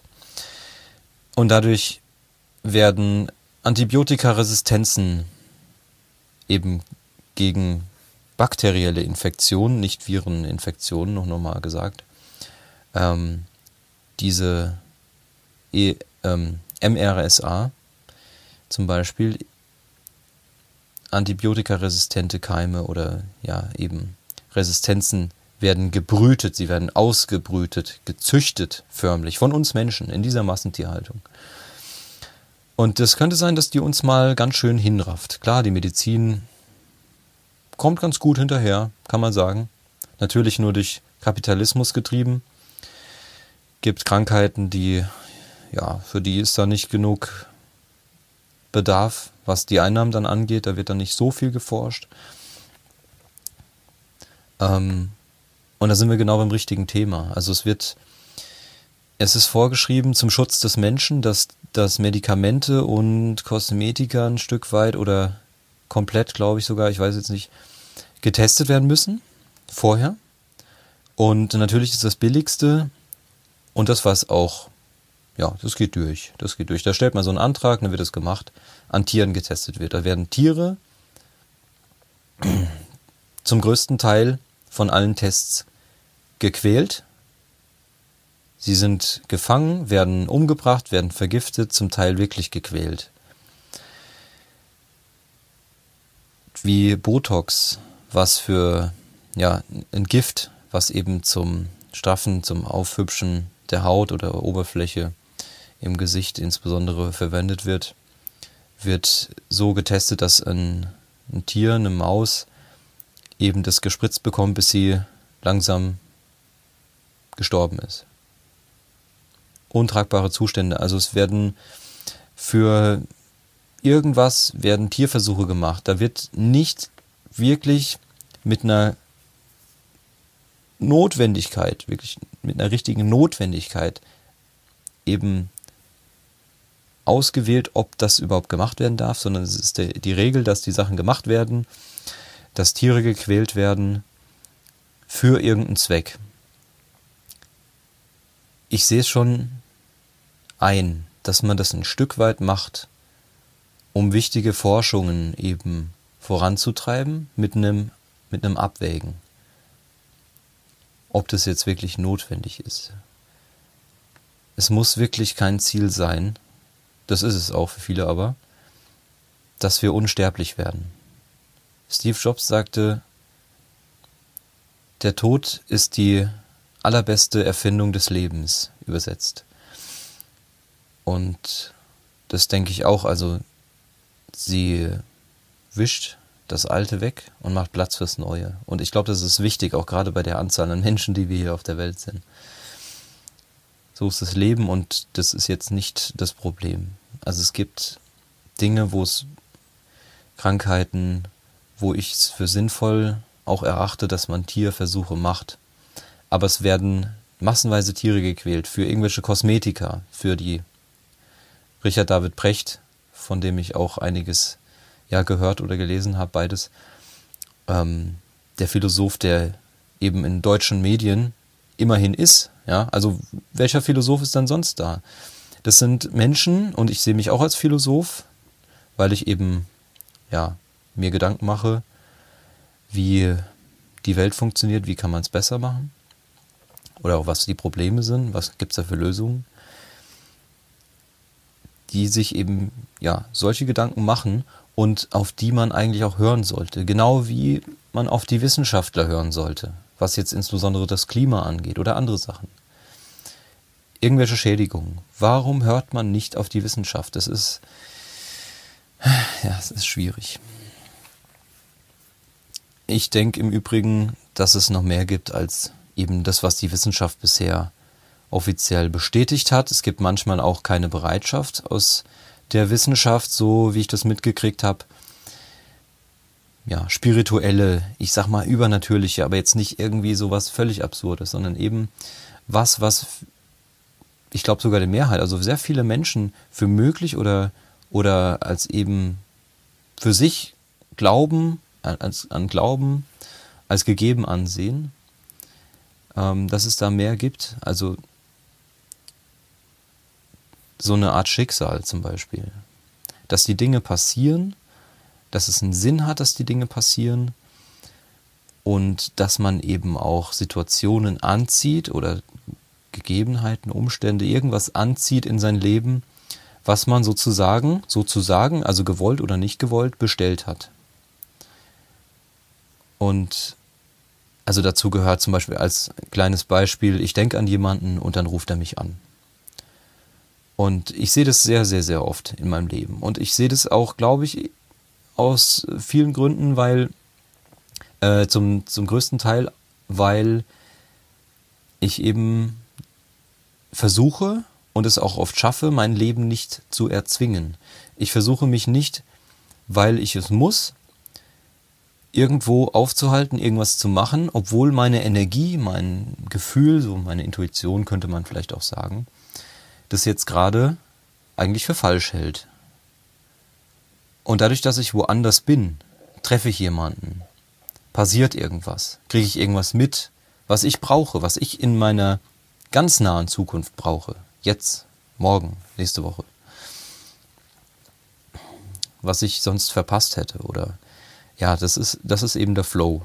Also kurzer Exkurs. So, also wir müssen aufhören. Wir können, es muss nicht jeder Veganer werden. Also ich bin Flexiganer, Tendenz-Veganer sozusagen. Und ähm, ich glaube, das ist auch ein sehr guter Weg. Also ich esse schon immer mal Käse, ab und zu Fisch. Ähm, man sollte das eben nur so machen oder aber auch machen können, vom Markt her eben, dass das eben eine ordentliche Produktion in Anführungszeichen ist. Also Produktion in Anführungszeichen, was eben, was eben Lebensmittel ähm, von Tieren insbesondere angeht. Also andere Wesen. Und ja, auch der Rest der Umwelt, der, die Monokulturen mit Giften auf dem Acker zum Beispiel. Aber ich muss doch eben Fische essen kaufen können, essen können, ab und zu in einem gesunden Maß, was ja auch in meinen Augen das Ziel ist, dass jeder da ein gesundes Maß hat. Die nicht unfair mit Überfischung erdrückt wurden, während sie langsam aus dem Meer gezogen wurden in, un, in einem unfassbar großen Netz. Oder Tiere aus dem Meer, die da rausgefischt wurden mit einem Stellnetz, wo sich andere große Tiere verfangen, die wir gar nicht, die dann verenden.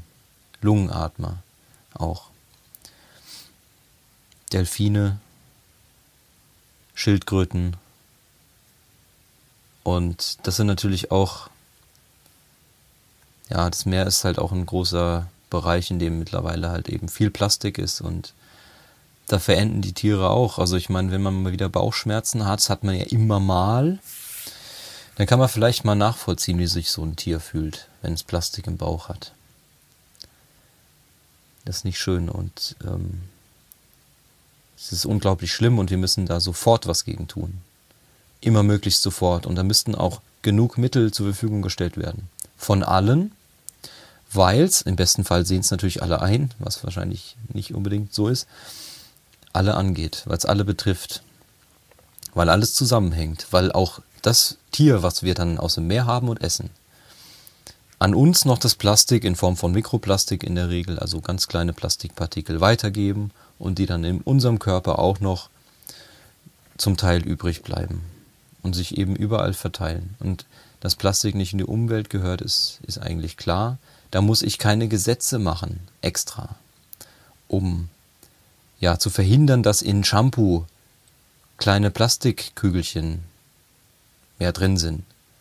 Es ist einfach klar, und da kann man, meine Einschätzung ist, man kann andere Gesetze eben dazu ranziehen, die es schon gibt. Wir müssen nicht immer noch unheimlich viel mehr Gesetze machen, immer klein, klein, haargenau, sondern an uns, an die wichtigsten halten. Das ist natürlich immer die Frage der Klarheit, ne? Wo ist da die Grenze? Das, das ist immer so das Problem. Ähm, aber wir müssen uns einfach auf grundlegende Gesetze berufen. Und eben genauso ist es mit der Massentierhaltung, die ist in meinen Augen ganz klar illegal, weil es eben eine Tierquälerei darstellt. Und es, es ist nicht akzeptierbar, also nicht akzeptabel und muss früher oder später unterbunden werden und durch eine ordentliche Tierhaltung wieder, wie es ja mal früher, ja, schon, kann man glaube ich sagen, war, dass die Tiere, die Weidetiere sind, eben draußen sind, dass die auch mal sich suhlen können, dass sie rumlaufen, dass sie einen Acker haben, dass sie eine überschaubare Gruppe an sozialen äh, Wesen, also an, an Artgenossen eben haben, mit denen sie zusammenleben. Heu fressen. Eine wilde Wiese vielleicht lieber fressen, weil es denen ist doch klar, also wenn ich den ganzen Tag nur äh, Weizenbrot esse, vielleicht ein Weißbrot nur sogar, dann geht es mir nicht gut. Also wenn ich nur eine einzige Sorte Gras fresse, dann ist es äh, nicht unbedingt so ganz ausreichend. Aber wäre eben wieder natürlicher, als die ganze Zeit ein Kraftfutter aus Mais und Soja zu essen. Da kann ja Mais drin sein, aber nicht so viel. Ja, und diese Effizienz ist halt sehr, sehr gering.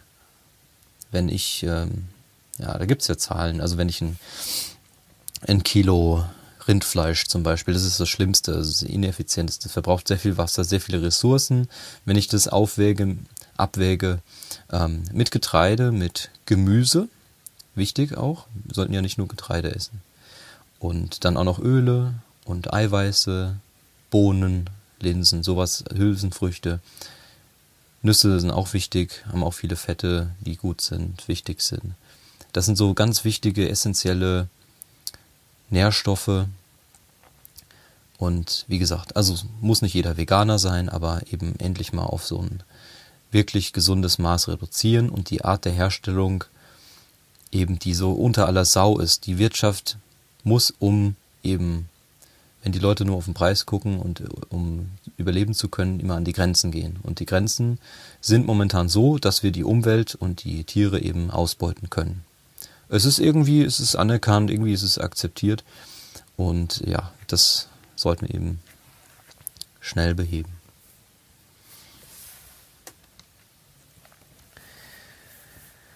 Gut. Also, wichtig ist, dass wir in Gleichgewicht mit der Umwelt kommen und das tun wir, ich fasse nochmal zusammen, indem wir netter miteinander leben, an uns selbst arbeiten, offen sind für die Ideen der anderen, dass wir miteinander sprechen, dass wir nett miteinander umgehen. Dann, dass wir keine Ausbeutung mehr betreiben und nicht mehr zulassen von der Umwelt, Abholzung, Abbau von Kohle, Verbrennen von fossilen Brennstoffen im Allgemeinen, sondern dass wir das ja, in Energiekreisläufe eben reinpacken. Wir brauchen Rahmenbedingungen von der Politik, dass wir eben auch so leben und insbesondere auch wirtschaften können, als Privatmenschen und als Unternehmen, weil es eine große Bereitschaft gibt. Also viele Unternehmen würden gerne wesentlich besser es machen können, aber es gibt da eben natürlich eine Grenze.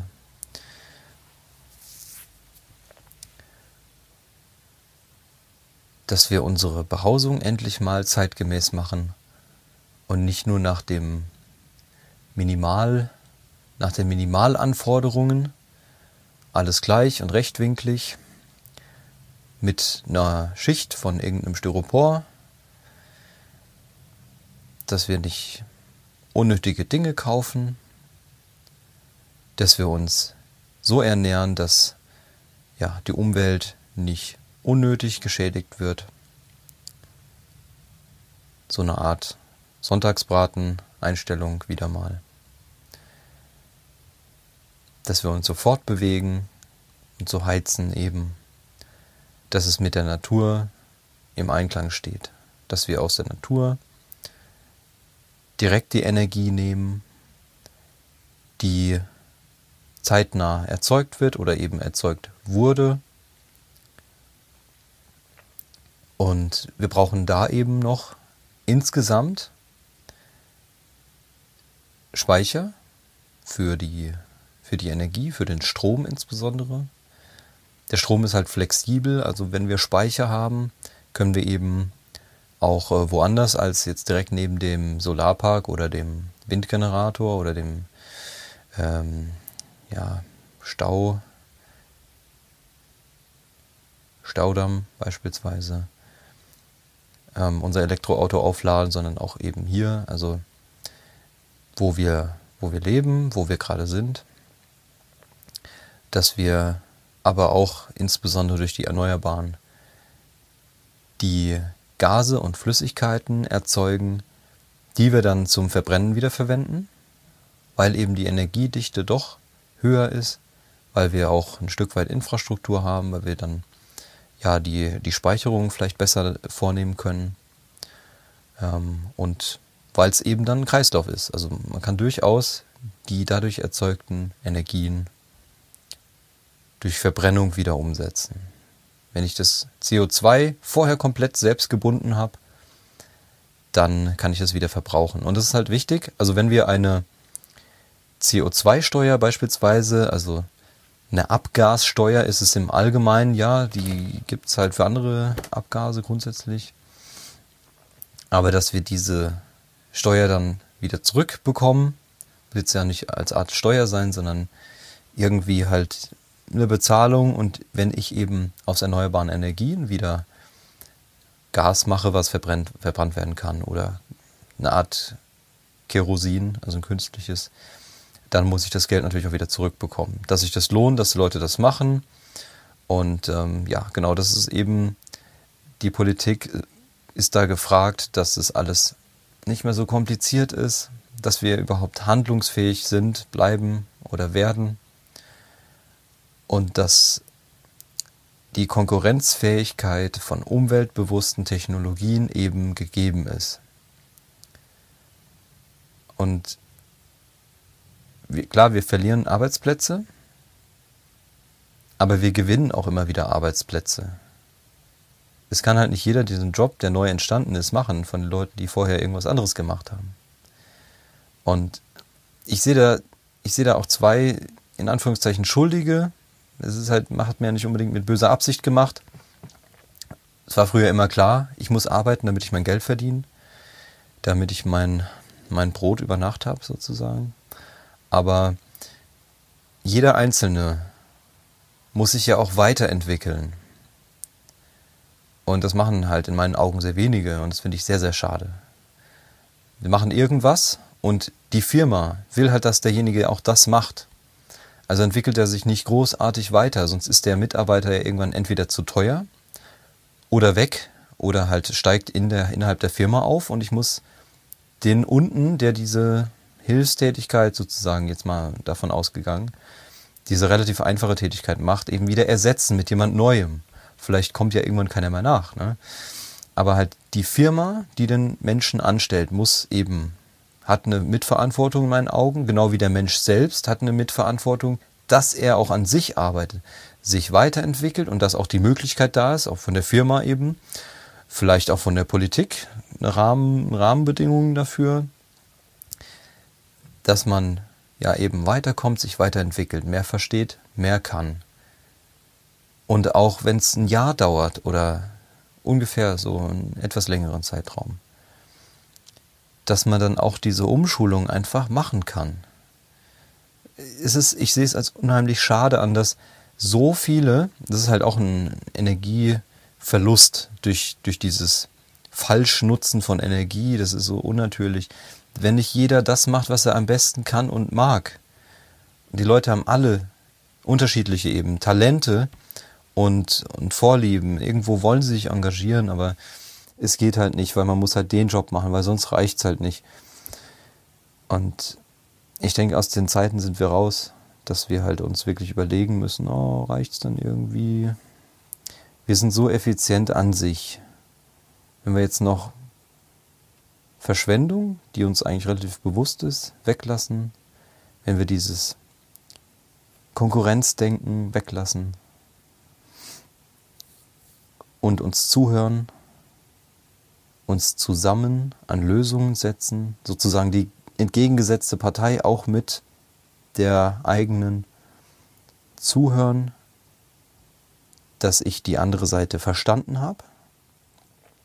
Das ist essentiell und dann kann man gemeinsam nach einer alternativen, besseren Lösung suchen. Und wenn mehr Leute irgendwas machen wollen, dann geht es auch viel leichter, als wenn es wenige tun. Und da kommen auch mehr Ideen, Ressourcen und so weiter, kommt da zusammen. Und das ist eben Synergie und das ist, ja, das ist eben, was wir anstreben sollten. Also es ist, halt auch so kurz gedacht, wir, wir denken uns hier irgendwie, ja, Wirtschaft und Beste und Leistung und Ausbeuten und so. Aber wir sind da, wenn wir jetzt einen internationalen Wettbewerb sehen, wir können ja nicht alles beeinflussen, aber wir sollten schauen, dass wir mit einer gewissen Gelassenheit auf einen guten Stand kommen, unsere Wirtschaft, unser Sozialleben so weit weiterentwickeln, dass zum Beispiel China sagt, das ist ja toll, dass da immer mehr Menschen der Ansicht sind, die Europäer machen es richtig, es ist gut, bei uns ist ja nicht alles gut. Aber wenn wir es so hinkriegen, das ist ja auch mein Ziel, dass sie dann sagen, so können wir es doch auch machen. Und das ist, das ist eigentlich immer die Idee. Man schaut sich an, wie machen es andere, ist das gut? Warum übernehmen wir das nicht? Warum haben wir nicht Fahrradwege wie in, in den Niederlanden? Warum ist es nicht wie eine kleine Straße, wo wirklich nur Fahrräder fahren können, jeder seinen Platz hat? Wir haben die Fußgänger, wir haben die Fahrräder, wir haben die Autofahrer, was auch immer. Und das, das wäre eine gute Möglichkeit. Und nochmal, um Auto, auf Autos zurückzukommen, auf den Individualverkehr. Also autonome Fahrzeuge oder auch Taxis haben ihren Sinn. Also ist, wenn ein Fahrzeug irgendwo gebraucht wird und es steht halt keins da, weil es ja auch Verschwendung wäre, wenn die ganze Zeit die Fahrzeuge irgendwo stehen, dass ich halt Carsharing machen kann und auf jeden Fall eins da ist, dann stehen die meiste Zeit ein Fahrzeug rum. Ähm, dass dann das Fahrzeug, dafür ist es eigentlich eher da, oder wenn ich halt nicht fahren kann, Vielleicht bin ich alt oder krank, habe irgendwas, habe mir den Arm gebrochen oder irgendwas. Oder halt, was halt auch sehr häufig hier in Deutschland vorkommt, dass jemand betrunken ist zum Beispiel. Dann kann ich mir ein Auto holen, also ich frage es an und es fährt dann von alleine zu mir und dann kann ich, wenn ich fahren kann, auch dieses Auto einfach fahren. Es muss nicht autonom sein und ich bin absolut dagegen, dass man nur noch autonom ist. Ich weiß nicht, wer das, wer das immer ähm, so anpreist. Das ist halt, was soll das denn? Also muss man mal irgendwie überlegen, ist das überhaupt notwendig? Wollen wir das überhaupt? Das ist wie, ähm, wie in der Elektronik, in der Technik, Computertechnik im Prinzip ist es so. Ähm, und das, ja, ist auch mein Gebiet, das ist ein Stück weit eigene Sache. Ich habe ja die Firma Treehouse gegründet und möchte da bessere Systeme schaffen, die eben interagieren mit anderen Systemen, allgemeine Schnittstellen haben, dass man eben mehr Nutzen davon hat und dadurch, dass sie eben ja, mit anderen zusammenarbeiten, mehr Nachhaltigkeit hat, weil ich nicht fünf Geräte brauche, weil das eine nur Fernsehen gucken kann und das andere kann nur Musik abspielen und das andere irgendwas anderes. Also ein Stück weit die Kontrolle zurückgeben über die Technik, dass ich zum Beispiel nicht irgendein Konto irgendwo brauche, um ein Gerät zu nutzen.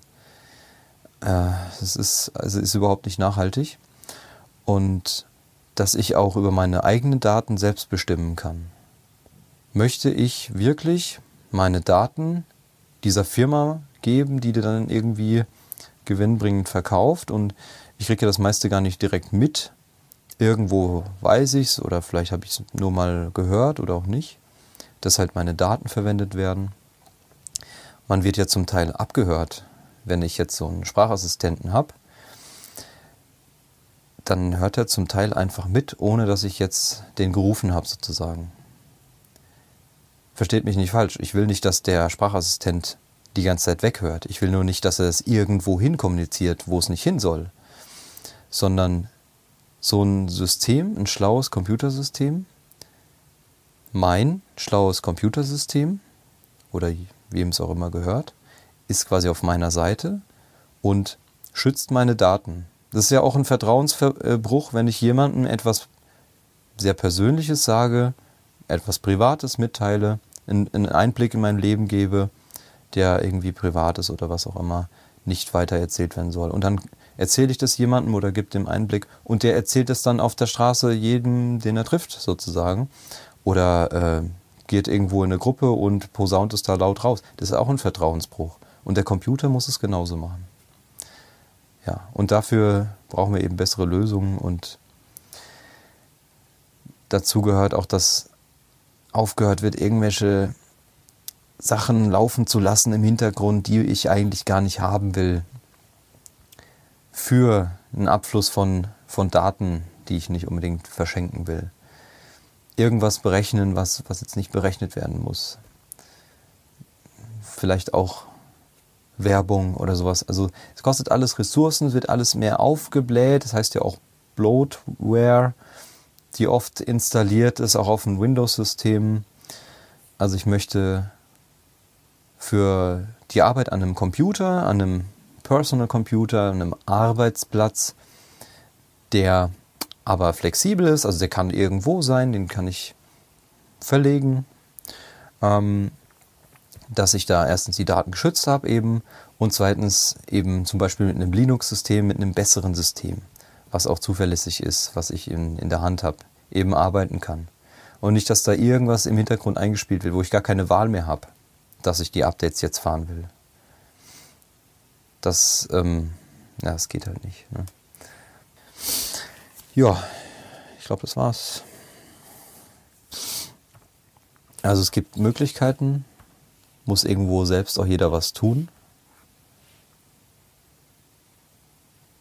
Es ist natürlich so, dass viele Menschen spezialisiert sind und ich finde es halt auch schade, es ist halt auch nicht wünschenswert, dass dann Teile, andere Teile, eben die Politik, die Stadtverwaltung, nicht so funktionieren, wie sie für die Allgemeinheit am besten ist. Also effizient, natürlich menschlich, ja, aber effizient und in unserem Interesse. Und zwar in meinen Augen definitiv wichtig, nicht nur im Interesse von dieser naja, relativ kleinen Gruppe, sondern eben auch fürs Drumrum, fürs Außen. Und da kann mir auch keiner erzählen, dass man ja keine Macht hat und man nichts tun könnte. Es hat alles große Auswirkungen. Allein was ich die letzten sieben Jahre an Fleisch nicht gegessen habe. Ich habe es nicht ausgerechnet, aber das ist, das ist enorm. Und das, das kann jeder also jeder kann was tun, auf Ökostrom wechseln, sich überlegen, muss ich jetzt da hinfahren? Vielleicht, wenn ich, wenn ich ein Haus baue, vielleicht reicht ja auch ein kleines Haus. Vielleicht kann ich das ja auch natürlicher bauen. Genau, solche Dinge eben. Und dann eben in der Politik kann ich eben auch mit, mit dem, was ich mache, auch andere Politiken sozusagen, also andere ja, ähm, Systeme, andere Länder eben auch stark beeinflussen, was, was ich mache, wie ich interagiere. Also insbesondere als Deutschland und Europa.